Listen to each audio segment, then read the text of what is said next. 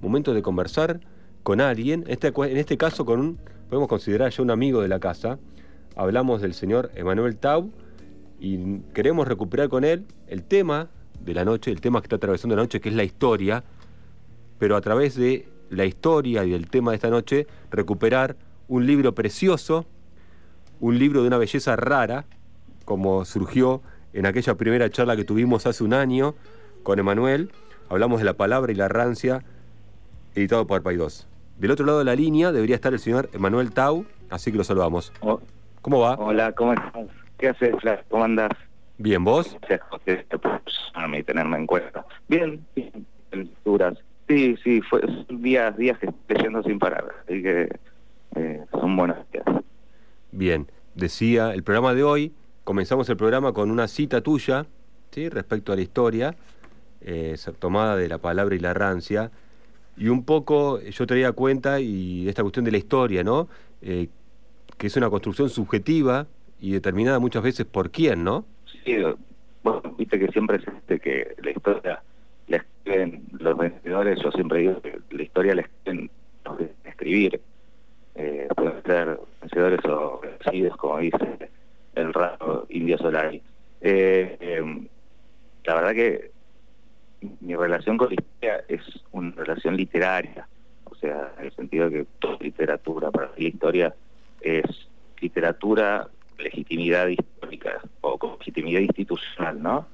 eh, hay, hay, hay una tesis de Walter Benjamin que dice algo así como que los historiadores lo que hacen es unir puntos tan totalmente desconexos en el pasado para darles valor en el presente y un sentido para el futuro. Bien. Eh, y, eso es historia, ¿no? Es súper interesante, ¿no? Porque esta cuestión de uno piensa siempre cuando ve la historia, o por lo menos cuando se la presentan a uno, un, encuentra un discurso totalmente unificado y sin fisuras, si se quiere, ¿no? Sí, ¿no? Logia, la logia de los historiadores. No, el, tema es que todo lo que nosotros llamamos pasado es olvido. Si, si no rescatamos aquellos puntos significativos para bien o para no tan bien, que marcan nuestra propia historia, sea individual o nacional, nos quedamos sin nada, ¿no? O sea, y, estamos flotando en, así en un limbo sin, sin colchonera. Eh, me parece que, la historia lo que hace es darnos una, para ambos, ¿no? Esto lo pienso igual que para UNE, que para un Estado. Nos construye una subjetividad que nos reconoce como, como, como ser, ¿no? El ser no existe desnudo, sino con todo eso que le vamos, vamos vistiendo con, todas esas ropas o los ropajes, ¿no? Como dice más media, más de medio, eh, los ropajes que nos vamos poniendo encima y eso es una mochila que se va formando y que se va agrandando o una caja de herramientas para poder construir para adelante. Pienso un poco, Emanuel, estamos hablando con Emanuel Tau, eh, en esta construcción ¿sí? de la historia y me ha pasado por ahí eh, charlarlo y debatirlo, por lo menos dejar eh, cuando, en la clase ¿no? con los chicos en la secundaria, plantear en esta construcción de la historia si cuando uno omite contar algo, en esa omisión hay una mentira, ¿no? Y bueno, ¿qué, qué te parece? Primero, piense esta cosa en la secundaria me parece maravilloso, porque yo nunca pensé en la secundaria. Eh, después, eh, sí, lo, lo, que tiene interesante es que sin historia no, no, hay, no hay aquí ahora. O sea, el presente está marcado por el pasado, no por el futuro. El futuro está viniendo todo el tiempo.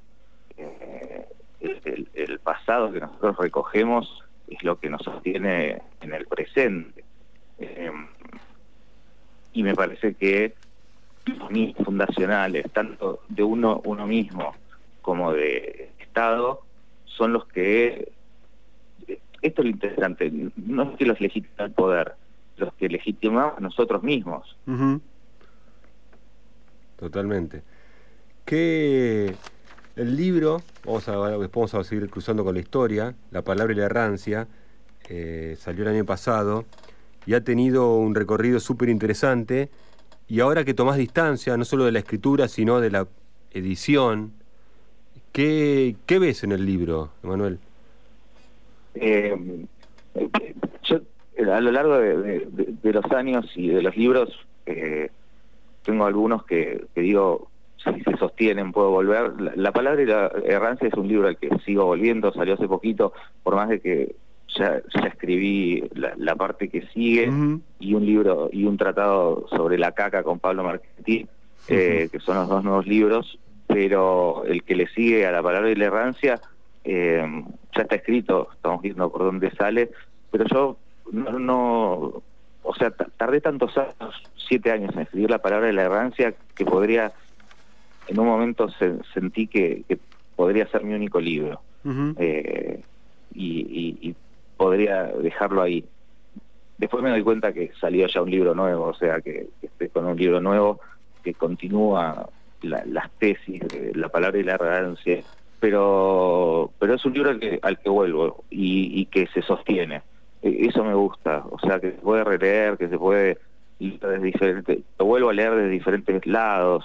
Eh, me parece que, pude, en la palabra de la reverencia, tener un libro de, multitasking, ¿no? Que se puede mm. entrar por, diferentes lugares y, no necesariamente desde el inicio hasta el final. La palabra y la errancia plantea un montón de, de cosas súper interesantes. Obviamente uno, cuando lo empieza a recorrer, eh, queda descolocado, por lo menos eso es lo que me pasó a mí, lo que le suele pasar a los que lo leen, porque nos trae muchas cuestiones, sobre todo de distintos lugares que no estamos acostumbrados a leer. Es un libro que tiene un diálogo muy importante con las citas que están al pie, ¿no? Sí, totalmente. Es como el otro libro, ¿no? Mm. Eh, uno puede ir leyendo solamente las citas después de leerlo por primera vez y va a encontrar otro libro que está dialogando, discutiendo con, con el de arriba, digamos, con el, con el texto principal. Pero, por ejemplo, ahora estoy volviendo a, a, esos mini capítulos separados que son la Sagadá, la Sagadot, que quiere decir relato en hebreo. Y, por ejemplo, ahora estoy volviendo ahí, porque ahí hay un lenguaje diferente al del resto del libro, y porque desde ahí estarían como los, los tópicos o los horizontes de donde sale lo nuevo. Eh, y, sería como el desafío ese, ¿no? Dentro de la palabra de arrogancia. Ahí eh, pienso un poco en esta cuestión de que atraviesa el libro también, que tiene que ver, obviamente, con la inexistencia de Dios, ¿sí? está claro. Y por otra parte, me resulta súper interesante la figura que llamás vos, que es el silencio de Dios, ¿no? Sí. Eh, mira, y, se vincula y, se cierra con lo que hablábamos sobre la historia, ¿no? Porque, o sea, narrar la inexistencia de Dios como la imposibilidad de Dios en, esta existencia material es también narrar una historia desde otro lugar eh, y, legitimar a Dios desde otro lugar, ¿no? Desde su inexistencia. Eh, cuando se logra eso, digamos, construir la historia desde otra forma. Y el silencio es es fundamental porque nosotros seres de palabra, de lenguaje, y el silencio, a mi entender, es el silencio de las cosas, el silencio de lo destino, el silencio del mundo, todo, todo, todo ese lenguaje que está más allá de nuestro lenguaje, pero no de los límites de nuestro mundo, como decía Wittgenstein, sino del límite de nuestro lenguaje y que nosotros estamos constantemente tratando de traducir a nuestra racionalidad. Mm. Eh, ya sea un lenguaje poético, literario, histórico, pero e, e, ese es el fracaso continuo del ser humano ante el silencio. Hay otro concepto que me interesa, es también el del destino trágico del hombre, ¿no? La vida es una tragedia, la vida como tragedia, ¿no? La existencia es una, es una tragedia. Sí. Eh, eh, sí, pero justamente porque es una tragedia, es, por lo cual le tenemos que dar sentido y no dejar que nos den el sentido a nuestra propia vida. O sea, si esto de lo que trato de trabajar ahí y ese meme que está dando vueltas siempre, tiene otra parte. O sea, la existencia es una tragedia porque vivimos en un tiempo y si habitamos el tiempo tenemos o sea, nos morimos. Eh, pero justamente por esa razón es por la que inventamos nuestras historias. El problema en, un en el fondo del libro y de lo que escribo es eh, no no vivir la vida o la existencia que nos dicen que es así y que no hay otra forma ¿sí?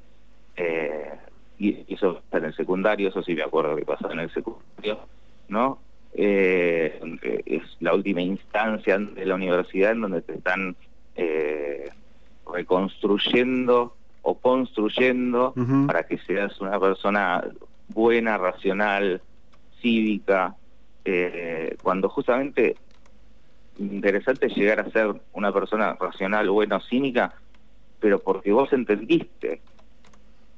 Eso es una construcción imaginaria. Entonces, cuando matás no solo al padre, sino a podés construir una existencia trágica que te permita vivir. En el silencio de Dios, eh, que precisamente es con el peso que tiene en el libro también la palabra, ¿no? De distintas maneras, aparece también la palabra débil, la imposibilidad del nombre. Eh, pienso, y lo decís vos también, ¿no? El silencio de, dos, de Dios, de alguna manera, aparece lo que es la reescritura de las instituciones, ¿no? Porque ante el silencio de Dios, el que toma la palabra de Dios, la no palabra de Dios, es silencio, es las instituciones religiosas, ¿no? Totalmente, y esa es la diferencia entre la religión y la religiosidad y la institución y la espiritualidad.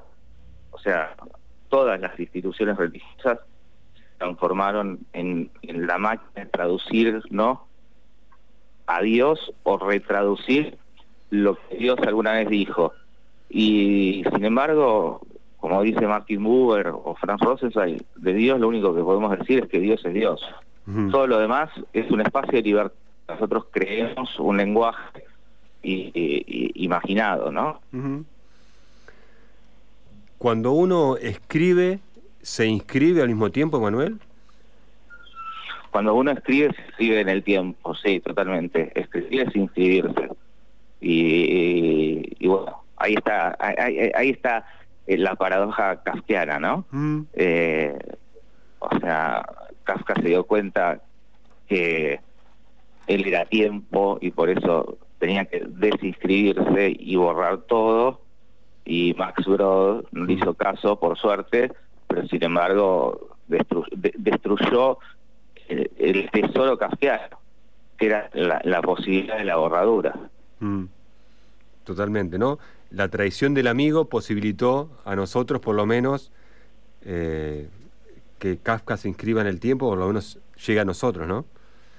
Totalmente, pero, para mí fue uno de los únicos autores que eh, entendieron que futuro es silencio.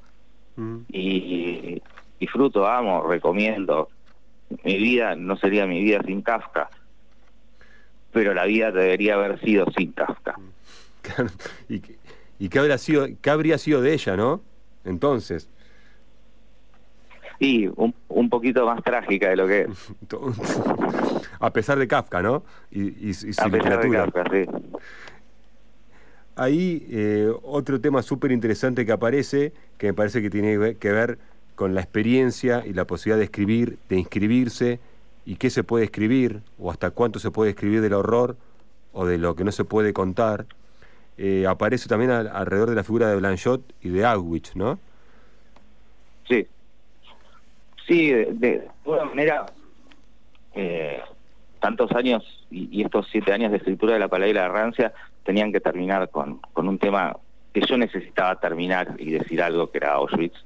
Eh, y creo y, y, es muy interesante que Blanchot, un no judío, escriba parte de las cosas más interesantes que he leído sobre el judaísmo y sobre Auschwitz, ¿no?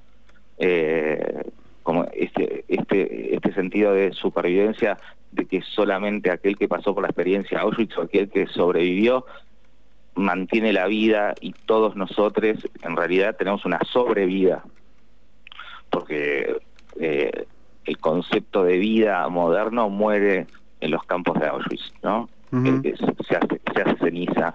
En cambio, y, y por eso lo que tenemos es una sobrevida. Eso pasa casi desapercibido en la obra de Blanchot, está en un lugarcito de uno de sus textos, pero me parece maravilloso. O sea, lo que nosotros tenemos es una sobrevida, porque el concepto de vida moderno, fugultiano, arentiano, se murió, se quemó en los campos de, de exterminio. Y de hecho también eh, está también esa figura alrededor del mismo tema de que la, la, historia completa, o por lo menos la totalidad de la experiencia, los únicos que la pueden contar no son los sobrevivientes, sino los muertos, ¿no? Exactamente yo tengo un, textito por ahí dando vuelta en, una en una de las revistas digitales sobre la imposibilidad de, pedir perdón, porque ¿quién, ¿quién, es el que pide perdón? El único que puede perdonar es el muerto, porque yo tengo que perdonar ontológicamente a mi asesino, o sea, a nivel ontológico, digamos, eh, cuando te están matando por ser lo que sos, el perdón te lo tiene que dar el asesino, es el asesinado. Mm. Mencionaste ahí al pasar en un momento, recién estábamos hablando de La palabra y la rancia, editado por Paidós, para una filosofía de la inexistencia. Les recomiendo a aquellos que no lo han leído que lo busquen. ¿sí? El libro es altamente disfrutable. Aparte, eh, me acuerdo cuando charlamos la primera vez, Emanuel, te dije que me había pasado algo, y así arranqué aquella charla, maravilloso que era que el libro me había descolocado por completo, ¿no? Era como un libro que me había desacomodado eh, a partir del modo, no solo de lo que decía, sino el modo en que lo decía, ¿no?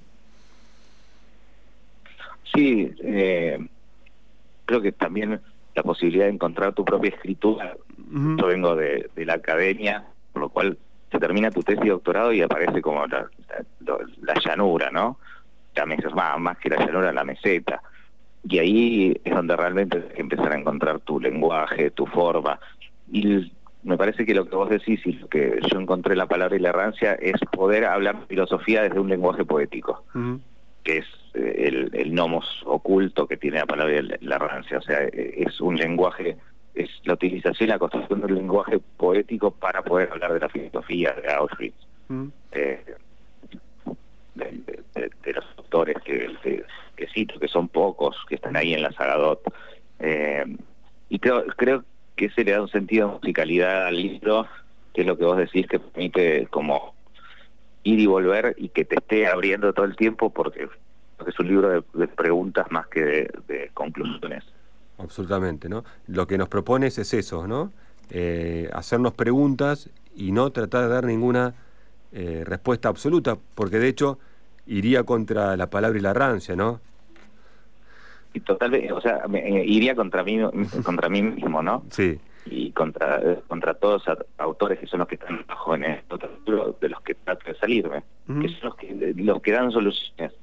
O sea, para mí, eh, mismo en la docencia, en la escritura, en la, docencia, lo que te vuela la cabeza es la pregunta mm. para responder cualquiera puede responder más en el mundo Twitter en el que todos tienen opiniones, ¿no? Mm. Eh, cuando no tenés las respuestas. Y además, eh, en el ámbito docente también, lo llevamos ahí, no está nada, más, nada mejor que que las preguntas vengan de los que te escuchan, por lo general, ¿no? Al que se le asigna siempre el lugar de escucha, que podría decir que es el alumno o la alumna, y no de uno, ¿no? Muchas veces es muy interesante cuando uno se permite que las preguntas eh, nos lleguen a nosotros y no al revés, ¿no? Sí, a mí me pasa que, que es lo que más disfruto, que es poder acompañar a alguien a que pueda formular una pregunta que yo no pueda responder, ¿no? Eh, eh, eso es como el sumum de la docencia, ¿no? Totalmente. que, que, logre esa pregunta que no podamos responder. Y ahí es donde empezamos a pensar justamente ahí es donde nace la racionalidad y el pensamiento, o sea, racional, en la imposibilidad de responder racionalmente a la pregunta. Hablabas recién, al comienzo de la charla, cuando hablamos un poco del repaso, y que la palabra y la rancio te había llevado siete años, te había demandado siete años, y que seguramente te secó, ¿no? Te vació, al menos, eh, supongo, después de siete años intensos que en algún momento pensaste que iba a ser tu único libro, o el libro, podríamos decir, entre comillas, un, un encomillado medio raro, y mencionaste al pasar ahí un libro con Pablo Marchetti, tratado sobre la caca, ¿puede ser? Sí, eh, dije esto de cuando los libros. porque en esos siete años uno está terminando y uno está construyendo. Eh, el, que eh, terminamos con Pablo Marchetti se llama El Sec y la Caca, Pequeño Tratado sobre la Mierda, que, y, que, y que es un libro de, filosofía, de cultura, de, sociología, no, es un libro de humor para nada. Bien. Eh, y ese ahora estamos justo teniendo las reuniones para, para ver por dónde sale y después está la ontoterapéutica que es el, el, concepto que le sigue a la palabra y la errancia bien ¿Y, ¿Y, ese tiene también ya estás en tratativas con alguna editorial sí eh, ahí está, está está en el laboratorio bien genial genial eh, hemos hablado también Emanuel estamos hablando con Manuel Tau de la poesía y la palabra de la raza, vos lo dijiste y es verdad, eh, permite abordar la filosofía a través del, de la poesía, la importancia que tiene la palabra ¿no? en los cuerpos de las personas también. Y estaba leyendo hoy, y te traigo, digamos, eh, a vos la reflexión para conocer tu opinión. leí una declaración, una entrevista que le hicieron a la presidenta de la Academia Argentina de Letras, que planteaba algo así como que lo dijo literalmente, que el lenguaje inclusivo no existía, ¿no? y que era como algo de una minoría que quería visibilizar, eh, que quería visibilizarse, ¿no? Eh, bueno, es básicamente eso. ¿Qué opinas con respecto a eso? Eh, yo opino que toda forma de resistencia a las instituciones, que es lo que volvíamos antes, ¿no? A la institución religiosa, a la institución estatal, a la institución de lenguaje también, ¿no? Eh, si, hay Estado, hay, hay una institución que dice cómo hay que hablar. Eh, toda forma de resistencia me parece válida. Eh, uno va aprendiendo con el tiempo a usarlo, el, lenguaje inclusivo.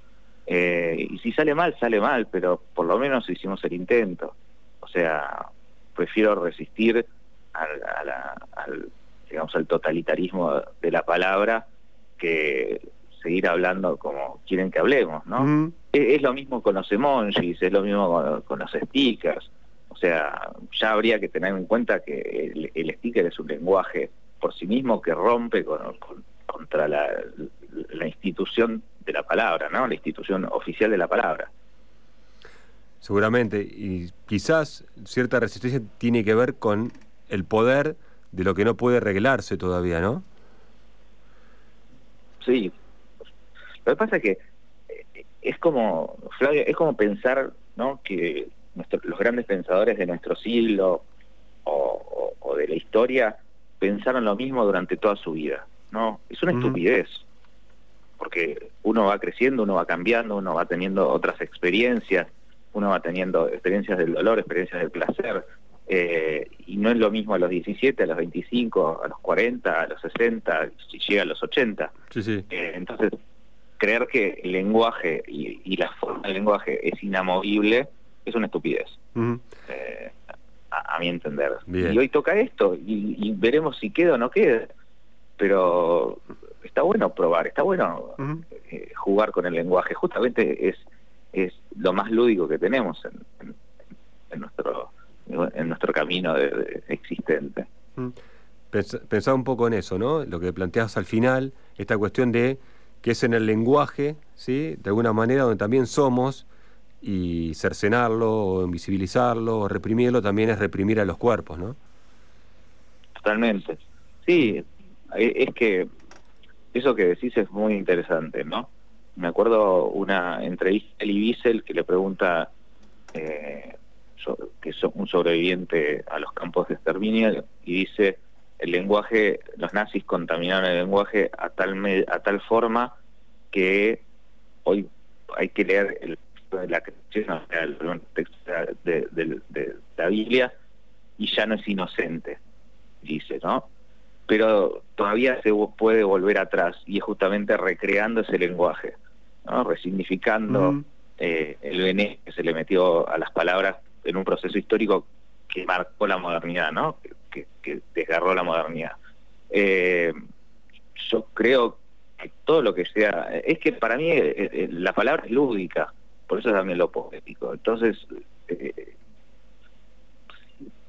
si aparece algo como eh, como lo que apareció, que es eh, estas resistencias o estas micro resistencias al poder hegemónico de la palabra a través de la palabra inclusiva, y yo la, uso, yo la uso más en, en, lo verbal, en, lo oral, que en la escritura. Bien. y creo que y, creo y creo que pasa por ahí. Y perdón, Flavio, algo que vos decías. En este sentido, lo que tenemos es además la conexión del lenguaje con la realidad del ser de las personas. estos lenguajes están anclados en transformaciones y en, nuevo, y en, nuevas formas de, ser que ya no son las típicas de cis, hombre, heterosexual, cis, mujer, heterosexual, ¿no? Totalmente. Bueno, Emma, te agradecemos el paso por, el tercer paso por Maldición Eterna en 60 programas y bueno, siempre es un gusto charlar con vos. Y el gusto es mío, gracias y siempre hablar con vos es algo precioso, justamente construir diálogo. Y bueno, te quiero mucho, querido. Te mando un abrazo grande, Emma. Abrazo fuerte.